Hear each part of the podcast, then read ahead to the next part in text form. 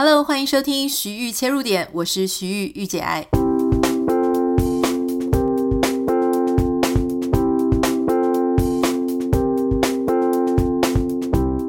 欢迎收听今天的节目。当小孩跟你说他想要走他自己的路，他想要有一技之长，可是这条路可能跟你一开始设想的有一点不一样，这个该怎么办呢？今天我要邀请到前几天有来上我们节目的写乐文化总编辑韩宗林先生。可是今天我们要谈的不是他出版社出了什么书，而是要先恭喜他的公子 Jimmy Han 在澳洲拿到了一个非常不容易的奖项。到底是什么奖呢？待会来跟大家分享。首先，我们先来欢迎松林哥。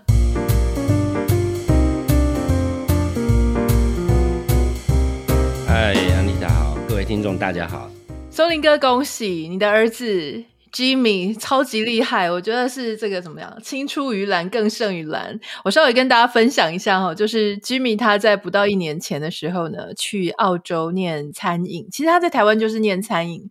那没有想到，他才二十二岁哦。他最近拿下了雀巢集团所举办的一个厨艺比赛，然后他拿到了金主厨的首奖，而且是这个比赛五十八年来就是第一个同时获得主厨的首奖，以及最佳甜点还有最佳咸点三料冠军的一个厨师。那在总决赛最后剩十个的时候，据说 Jimmy 是唯一的亚裔。林家那也嫁给我了哈，松林哥，他排点出后顺呢。哎，我想知道 Jimmy，哎，第一个我要先说，我觉得非常非常羡慕那种儿子这么会煮饭，因为我已经开始，如果家人里面有一个超级会煮饭的，嗯、那我们就在家里张口就好了，就你都不用去订那些什么超级厉害的餐厅，就有家人会煮。啊，没有吗？我们就年夜饭交给他做。这已经变成一个传统了，哦、对。但是平常他比较忙嘛，在家的时间也不长，嗯，所以平常要教他做，嗯，几率还不高。对，简单来讲呢，就是日常三餐是我做，然后重大节日才会是他做。哦、那你有一些压力吗？在这么厉害的主厨前面还要做饭，会不会觉得就是爸爸绝对不能输？有没有这种压力？谁有这个压力？我傻了吗？我他专业厨师好吗？欸，我很好奇，Jimmy 他现在才二十二岁嘛，他是什么时候开始，就是开始对厨艺有兴趣？那你作为爸爸，一开始怎么样发现这件事情？呃，他其实很小的时候就开始对厨艺有兴趣了。严格来讲，应该是在嗯刚上小学的那个阶段吧，十十岁以前啦。哦那那时候我记得因缘是有个朋友邀请我们去做那个饼干课，你知道小朋友、嗯、年轻的时候，我们为了得到片刻喘息，都会让小孩子去上类似那种一到两小时的课程，然后家长就可以绕跑。嗯、那那时候去上了饼干课，塑形，其实那个饼干课非常简单，他不会教你做面团。他就是给你一堆面团让你去塑形，那小孩子就觉得很好玩，嗯、送到烤箱去，出来还可以吃。后来做了几次，他蛮有兴趣的，但他觉得这个很无聊。他大概我记得是十岁的时候就跟我讲说，呃，能不能去学真正的点心课，就是甜点课？从做面团开始，对，就是从做面团到饼干，呃，到饼干出来，或者是其他的甜点。嗯那我们那时候，嗯，当然好啊，只是小孩子才艺嘛，就是有人去学钢琴，有人去学什么，那我们就想说，好，送他去学。但是呢，呃，大部分坊间开的小朋友的厨艺课教的都是很简单的东西，所以他要上比较难的，就要去学大人的课。所以我们就去帮他找了一个甜点食材，呃，卖甜点食材的店，然后他们有附设。呃，甜点教室，嗯，但是去上课的都是大人，所以我记得第一次他去上课那一天的课是学马卡龙，然后呃，他的身高太矮了，所以老师要帮他找一个木箱，让他站在上面去够得到那个料理台去操作。那我们那时候很担心啊，所以事先就问老师说不要勉强啊，如果他的程度不到跟不上，你就跟我们讲，我们就再找其他地方上课。嗯，结果那个老师就教一教一整堂课下来，他说：“诶，他可以啊，他进度跟得很好啊，也可以做得出来啊，没什么问题。”后来就有很长一段时间，大概一两年吧，让他在那边上上这个甜点课。所以他一开始是立志要当甜点师或者是烘焙师，就烘焙就是做面包，甜点师就是我们说的 dessert。对，所以这这等于是他学厨的开始吧。这事情很不容易耶，因为在那个年纪，国小三年级、四年级，我记得我连画课本的荧光线的直线我都画不好。那他这样怎么去？你知道那个差一点点什么一汤匙、一茶匙的糖啊、盐啊，他怎么样能够这么精细的去做这些事情？而且我真的觉得甜点是非常困难的，所以他当时去学，嗯、他在回家就会做了吗？还是说回家那时候家里没有那么完备的设备啦，嗯，那时候家里没有专业烤箱，所以其实做都是在那边做，但可能会在家里做一些简单的，像饼干就可以完全在家里面做，嗯，马卡龙就没有办法。所以呃那一段时间我觉得就是一个基本观念的建立而已啦，就是他慢慢的觉得说，哎，这件事很好玩，我觉得他也。我想他也不是一开始就就觉得说哦，我以后要当厨师。这这件事一直到国中才比较清楚一点。嗯，那到国中的时候，一般小孩子压力呃，求学压力都应该很大嘛。那国中的时候，他怎么样去处理他的兴趣跟他的学业呢？嗯。我我记得他学了甜点没多久之后，应该是国小高年级的时候，他就跟我讲说，他想要订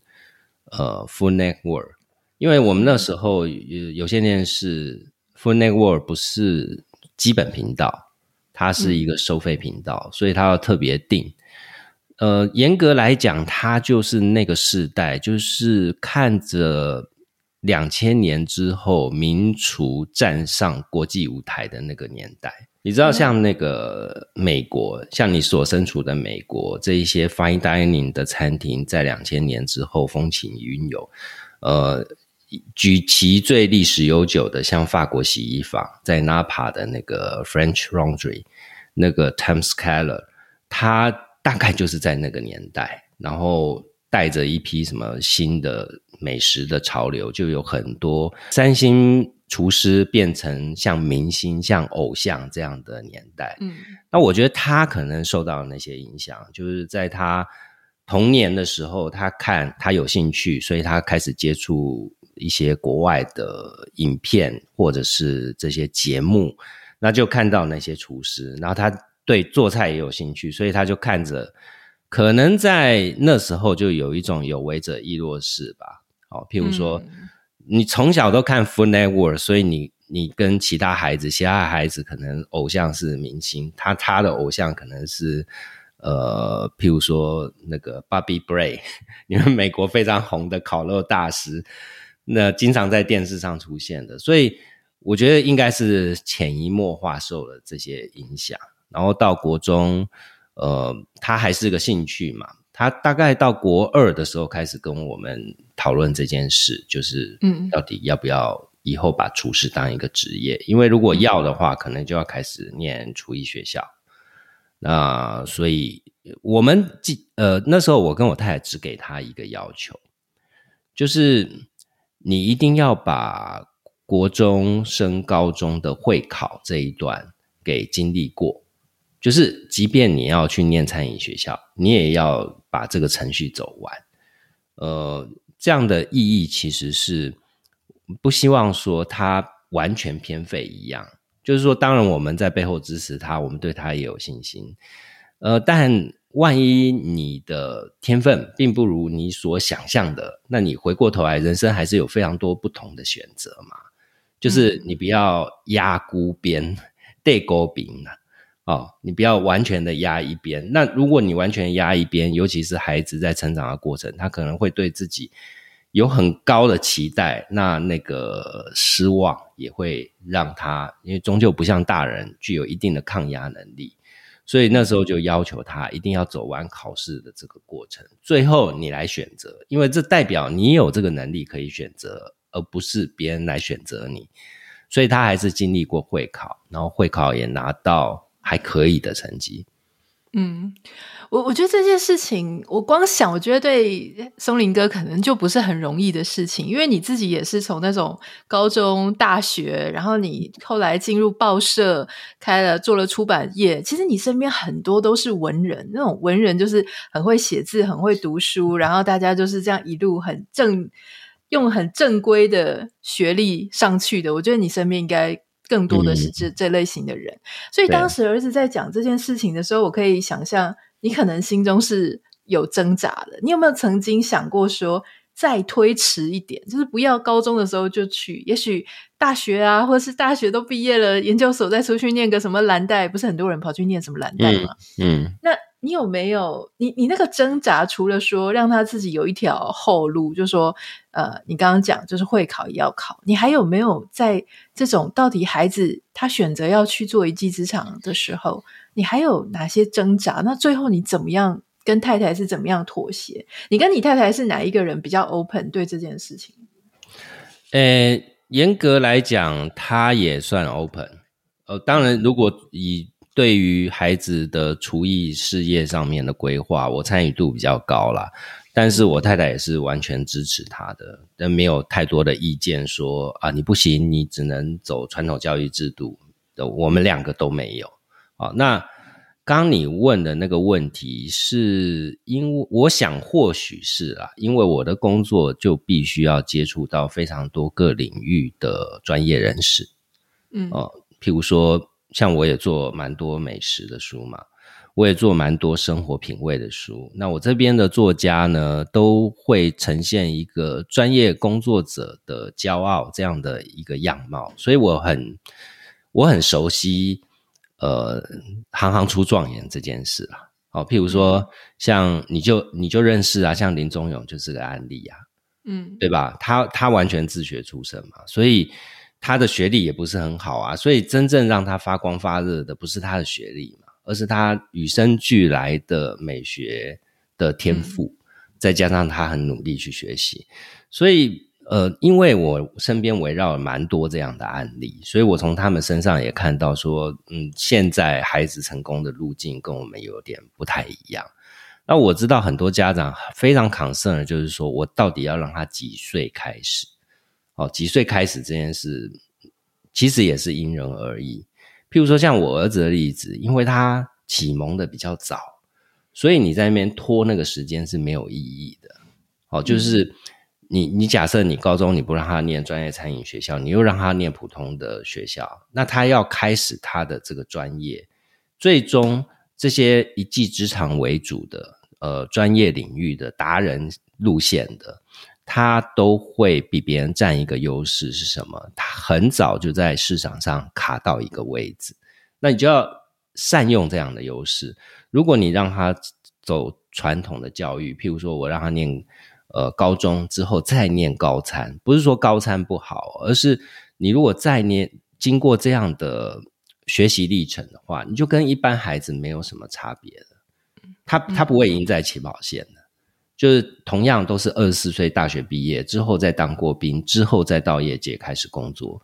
那如果以一般这种呃快速快速学习，不能说快速学习啊，应该说这种野生环境的路路径，你知道之前厨师都是书念不好去学技术，被师傅狠狠修理，然后苦熬个几年。所以当一个普通孩子二十四岁大学毕业的时候，这些家伙。这些经过街头训练出来的，他已经在当 sous chef，他已经在当副主厨了。那可能再熬个几年，只要有贵人投资之类，或自己找点钱，就直接开餐厅了。嗯。对，所以如果要选择职业，就就那个路径是不太一样的。就是家长可能要从另外一个角度去思考这件事。就是第一个，当然有没有决心是一件事。第二个，他的成功路径不尽相同，回头去想说，那走了这条路，他的呃优势在哪里？那你就要按帮他去规划，就是说，呃，他如果这样，他的优势在这边，那我就想办法让他早一点到市场上去。那所以我们高中的时候就开始帮他规划，说去米其林星级餐厅能不能有攻读的经验，去扫厕所都好。哦，去见识那样的工作场域，嗯，去看到那样的客人，这些客人是你以后要服务的对象，你熟悉了，你才慢慢能够进入到那个概念跟环节里面。嗯，我我觉得。有时候很有趣哦，就说我们的社会都会说，人一定要有一技之长，不管你是大学毕业或哪里毕业，最重要的是一技之长。可是当小孩很早就秀出一个呃，指出一条路，就是他就是要走技术，或者他就是要走技职。这个时候，父母常常就会很担心，就是哈，大家现在已经大学录取率百分之一百了，结果你要走技职，就会很慌张。刚刚大家听到松林哥，感觉讲得非常笃定，很有信心。可是我相信，在孩子当时选择这条路的时候，他心中应该也蛮挫的。就是小孩子一边念，他可能一边在看，说到底我们选择的这件事情，这条路是不是正确的？可能。当时跟孩子是一起在摸索了哈、嗯，那当然我们现在事后来看，我们会觉得说哇，你看 Jimmy 多有天分，多有天才。可是刚刚松林哥也提到说，万一万一他觉得他有天分，但那个天分又没有真的那么突出，那又该怎么办？所以我很想请教松林哥，就是你觉得你现在已经比较放心了吗？已经觉得这件事情就是一条对的路了吗？还是你是到现在才放心？还是你是在什么样的点的时候，你突然发现，对，我选对了，我们都选对了？有没有那样子的一个时刻？嗯，严格来讲，做父母很难完全放心啦。不过，我觉得稍微能够知道说啊，这条路他可能可以走得比远一点。其实是他后来在餐饮学校念到高二。他高二的时候，他因为原本进去的时候是念烘焙，那时候他还是想要做甜点，哦所以那时候念的是烘焙。那念烘焙念了半年之后，他有一次回来讲说，他觉得烘焙跟甜点的领域哦比较窄一点，所以他想要呈现的东西很难只透过这两个方式去做完完整的呈现。所以他想要转，所以他就转了西餐，也就是法餐，以法餐为主。嗯、那呃那时候他就自动的邀请说，他要去进他们开平的一个叫专制组专业自主训练的一个组。那这个组呢，一个年级大概就收个十几个学生。那这十几个学生不出去外面实习，他们就是专门代表学校出去比赛。但你你虽然你可以有这个机会，但你要牺牲实习，因为实习是一个赚学费跟零用钱的机会啊。那因为去会去餐饮技职学校念书，很多有一些家庭也许不是太富裕，或者是孩子自己本身想要经济上早点独立，所以他们大部分的都会选择到外面去实习。但我的小孩他的。论点不太一样，他觉得我进到这个专门的组别，他也是在赚钱。他意思是说，呃，他们出去做一次比赛，在比赛之前要练菜，大概两个月左右的时间，一天的食材费最少是一千啊，有时候可以，如果要练一些更特别的菜，可能会练到接近两千块。那他说他练六十天，他光一次的做菜就把一整个学期甚至两个学期的学费都赚回来。所以他说，如果我们要在家里我们要这样练的话，专业厨房是一个问题。呃，这个食材费用累出来也是一个很惊人的数字，因为除了学校代表学校比赛，学校会出食材费以外。他要去跟人家做一些什么示范啊、分享啊，或者是参加私人参加比赛，那个那个食材费都是很恐怖的。对，你可能比一次赛要准备个二十万食材费这样子。他很有在思考，诶，就是说他不是只是厨艺这厨呃美食的艺术这个部分非常的卓越，我觉得他连就很有生意头脑，或者很有对，所以你问我说什么时候比较笃定，我是那个时候才比较笃定，我是觉得说哦，好像他可以把这个东西当职业了，他没有那么天真的，只是把它当一个兴趣啊、嗜好啊，只是想把它做出来，嗯、他会去评估说做这件事的成本效应。然后对于比赛的规划，呃，设计菜单这些东西，因为我觉得家长其实能做的不多啦。就是你一开始问我那个问题，他做开始做专业厨师以后，他其实高一就已经吊打你不知道几个车尾灯了。就你做那个阳春面是能跟他比比个什么？但我觉得家长可能比较必要的是你陪伴他嘛，就是你有时候帮他分析，因为有一些是商业的世界。那孩子终究还没进入社会，所以他看事情可能没办法看那么透彻。可能你陪伴他讨论、嗯、讨论这些事情，他设计菜单，你陪他讨论菜单内容。你不懂没有关系，但你只要跟得上就好了。就是、嗯、就是西厨用的那些材料，不是我们家常料理用的，但你可以问他哦。但如果你完全都没进入状况，小孩就会嫌你烦嘛。哦，所以我觉得这个是让我看到他，呃，开始觉得说，哎，这件事情至于他可能是一条起码在未来十几二十年可以长期走的路，那剩下的就是尽量给他资源，呃，帮助他。譬如说，他决定要出国去吸收更多的养分，那就跟他一起讨论去哪里，怎么规划，怎么去这样子。嗯，我觉得松林哥讲到一个很大的重点，就是其实你要听进去孩子在讲什么，跟他心里在想什么，以及他对自己怎么规划的。如果一开始松林哥在他这个 Jimmy 小学三年级的时候，他的耳朵没有打开，或是在他国中要升高中的时候，假设他们父母就说：“哎，我都知道你要讲什么，不用讲了。”都耳朵都没有打开的话，他其实就听不到他的孩子有一个非常。呃，热情或是一个渴望在那边，然后他会如何的为自己打点这个后面的路。不过老实说啦，因为其实我之前也有一些朋友，他们是在餐饮业哈，他后来当然没有像 Jimmy 一样得到这么漂亮的奖项，可是从他们跟我分享的过程当中，我知道其实。你说听起来好像很简单，去餐厅、大饭店，好，或者是什么米其林餐厅里面当学徒，听起来好像只是钱拿得少，比较累。可是不是这样，因为就我所知啊，台湾很多的餐饮环境，它充满了霸凌，跟充满了不舒服的语言和环境。嗯、那你又人是最低的，所以当时你你刚刚有提到说，就先把他丢进一个啊很厉害的餐厅里面去做学徒。这个里面的挫折是不是很大？然后，嗯，如果你对这方面有兴趣，你就回头去看那个安东尼·波登的头两本书嘛。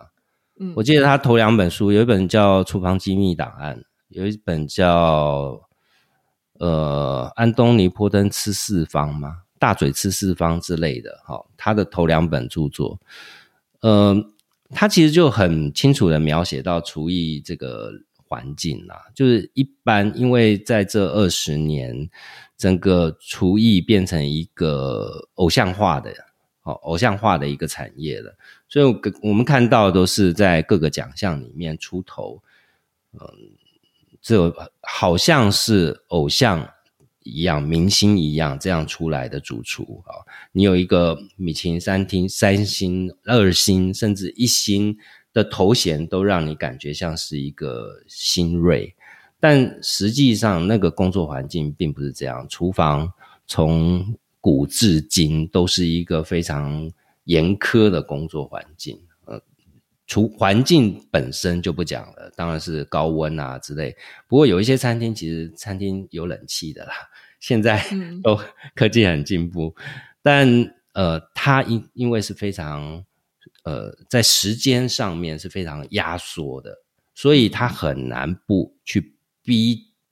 就是 push 到人的极限。就你在那边工作，你是随时都在被 push 的状态。你即便做个 lie cook，就是每每一个每一个他们叫做生产线啊，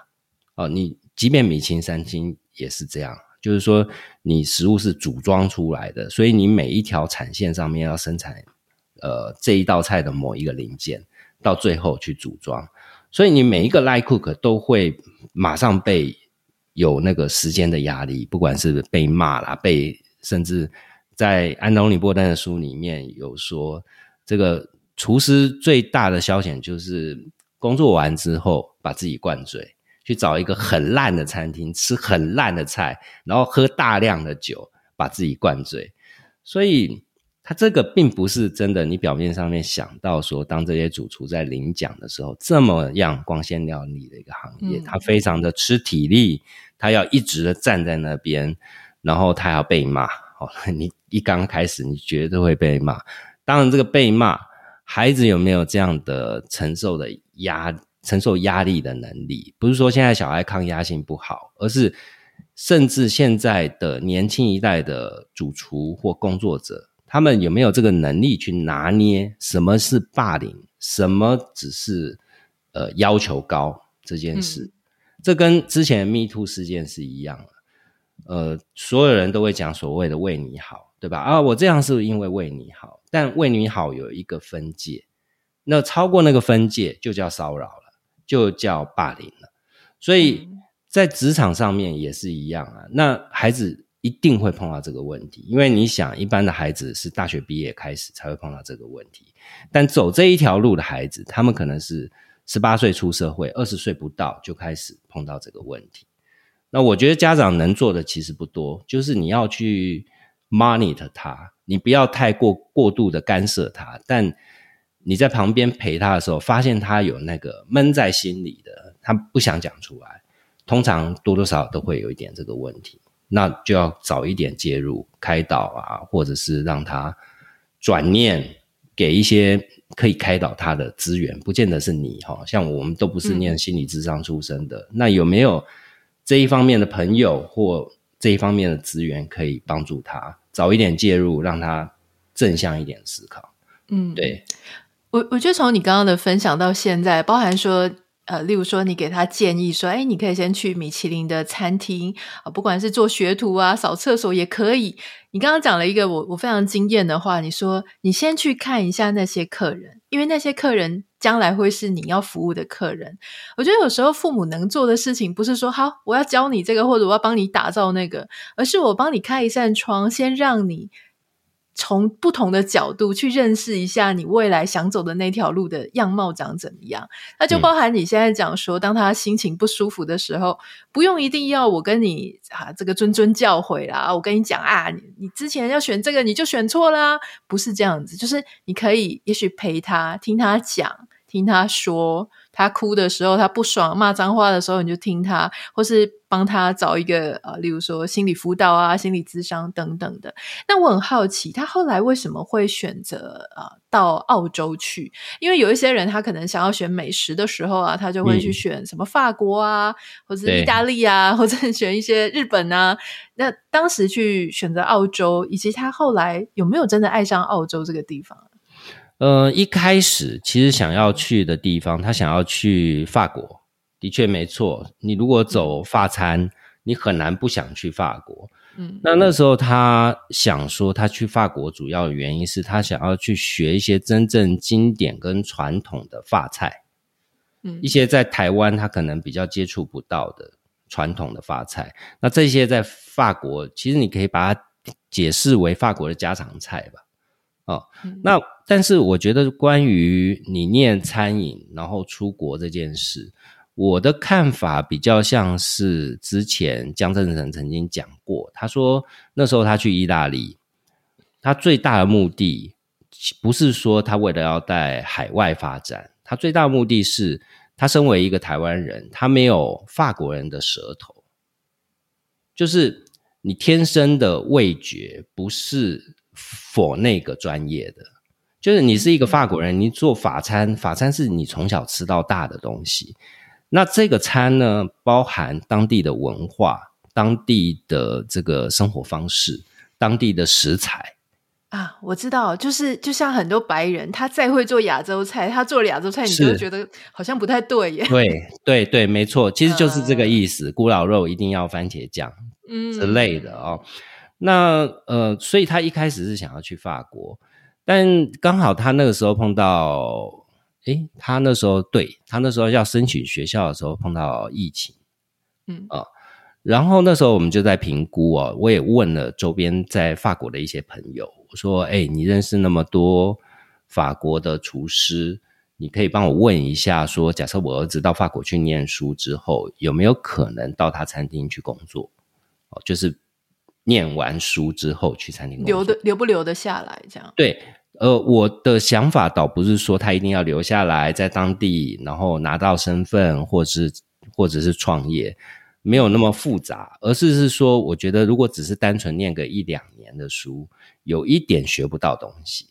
我觉得还是要实操啦，嗯、就是说你还是要投到一家餐厅去工作个一年两年，然后你真正在那个土壤，就像江振诚讲的，你没有那样舌头，你就要去想办法去养成那样的舌头。那这样的舌头，除了做菜以外，还必须要在那个地方生活。所以你没有在一个西方文化生活，你是不会理解说这些西厨为什么用那样的食材，用为什么酱汁很重要哦。它的做菜的逻辑会跟中菜会有一点不一样。那你必须要让自己在那个环境里面浸润一点时间，你才有办法去摆脱说哦，我以前中餐。的呃根本逻辑，你才有办法去呃真正的刻到你身体里面去了。所以一开始我跟他讨论的是这件事，后来法国因为很难，法国我问了一圈以后，法国在亚洲他只认日本人，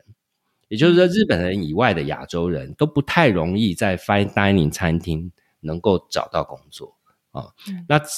之所以不去法国，或者我建议他不要。尽量不要选择法国的原因也在这边，因为你留不下来，你就是十八个月、二十四个月以后就直接回来台湾了。嗯、那你想你在法国学校里面学的餐饮学校，一定是从 A B C 开始教你的嘛？嗯、那你已经是在台湾就代表学校去比赛，而且比过非常多场，然后就是要从切那个什么马铃薯开始，就把它切很细，很一片一片的。对我那那。我我的意思是说，他去那边又要从头回到 A B C，他从头回到 A B C 不是不好，而是他就会浪费蛮多的时间，呃、嗯，学不到你真正要的东西。嗯，他之前在台湾就已经在米其林星级餐厅工作了两年的，一年多算两年，包含之前打工，嗯，呃，从切菜备料厨师一直到真正上料理台，然后。甚至帮做员工餐，所以他其实基本的训练已经完备了。那你现在出国留学，你只是要去体会那个环境，但你却要花两年的时间从头开始，我觉得是很没有效益的事情。所以我就鼓励他说：“你要不要思考其他的可能性？”那澳洲是因为当然第一个，呃，离台湾蛮近的，就是说往返非常方便。嗯。第二个是，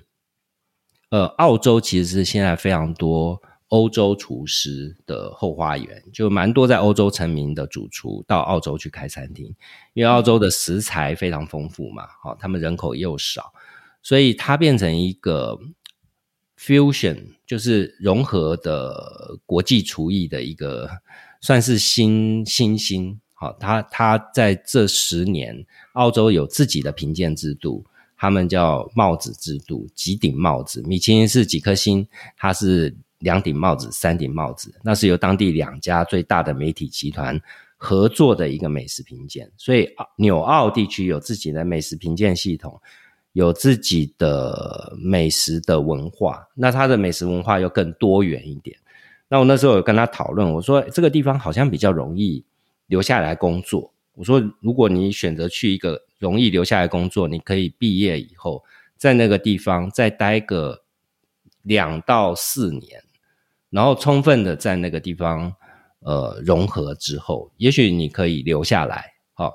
呃，或者是你要回台湾发展都可以，或者是澳洲还有一个，我觉得他可能就我儿子可能没留意到，但我观察到，就是澳洲离东协非常近，他其实到印尼到东南亚国家大概就是一个四个小时、五个小时左右。啊、嗯哦，所以澳洲人非常喜欢去巴厘岛。巴厘岛澳洲人占很大一部分，呃，我的意思是说，你要想今天你做一个厨师，你是有一技之长，也就是说，一旦你有专业的一些训练跟语言能力，你可以在世界任何地方去做厨师。嗯，所以像现在经济正在成长的东西，假设你经过三五年历练，你要去印尼，你要去泰国去当一个某个饭店的行政主厨，是很容易的事。就是只要你基础打了，你今天你说我要进 Hyatt，我要进 Marriott 去做一个嗯行政主厨，薪水又好，然后你又可以生活在一个。物价相对低的地方，你日子会过得很舒服嘛？嗯，啊，这也是一个进可攻退可守的选择了。对啊，所以我我大部分我就是给他这样的建议，然后最后让他去选，你要选哪一个？我记得我之前问你说他在澳洲有开心吗？然后你说开心到不想回来。我想他应该在那边是啊，好山好水之外，我我猜在学习呃餐饮的环境上跟文化上应该是不太一样，对不对？对我，我觉得可能对他来讲还有一个好处是，澳洲终究他的移民呢亚裔多一点。嗯，对你不像美国那么大，你有时候丢到一些地方是亚裔少的嗯，所以我觉得他可能这一点他会觉得接得很快，跟台湾几乎没有什么太大落差。然后去那边就找工作嘛，就开始打工啊什么的，就开始自己赚钱。那这年纪的孩子。其实他们想要有自己的经济实力，不是在于说你父母有没有给他钱或能给他多少，而是他很享受他自己赚钱、他自己花钱的乐趣了。对，所以我觉得澳洲让他衔接的蛮快的。那如果他去美国的话，可能在各方面的限制，像打工的限制啊、工作的限制，嗯，他都可能不会衔接的这么快。嗯。今天真的很谢谢松林哥跟我们分享，就是说他跟 Jimmy 这样一路走上来，他应该是在陪伴在 Jimmy 的身边。如果节目最后最后，我们用非常快的时间，要请你给现在的家长，就在收听我们节目的家长一个建议，就是他们的孩子如果想要走技职路线，或是想要走所所谓的一技之长的路线，可能不是像一般大家想说哦，念大学啊、研究所啊这种路线的话，你会给什么样的建议？我会觉得你就默默观察，默默观察，要发现他的决心在哪里，就就是呃，发现他有没有足够强大的动力跟决心。就跟如果在这个 你正在听节目，假设你是公司的高层，你把自己想象成人资主管就好了，你用人资主管的角度去评估你的小孩，不要用家长的角度。不要用那种爱惜呀、什么之类的，望子成龙、望女成凤，以及最糟糕的一件事，就是想让小孩实践或者是弥补当年自己的遗憾。我觉得这件事、哦这个、真的很多，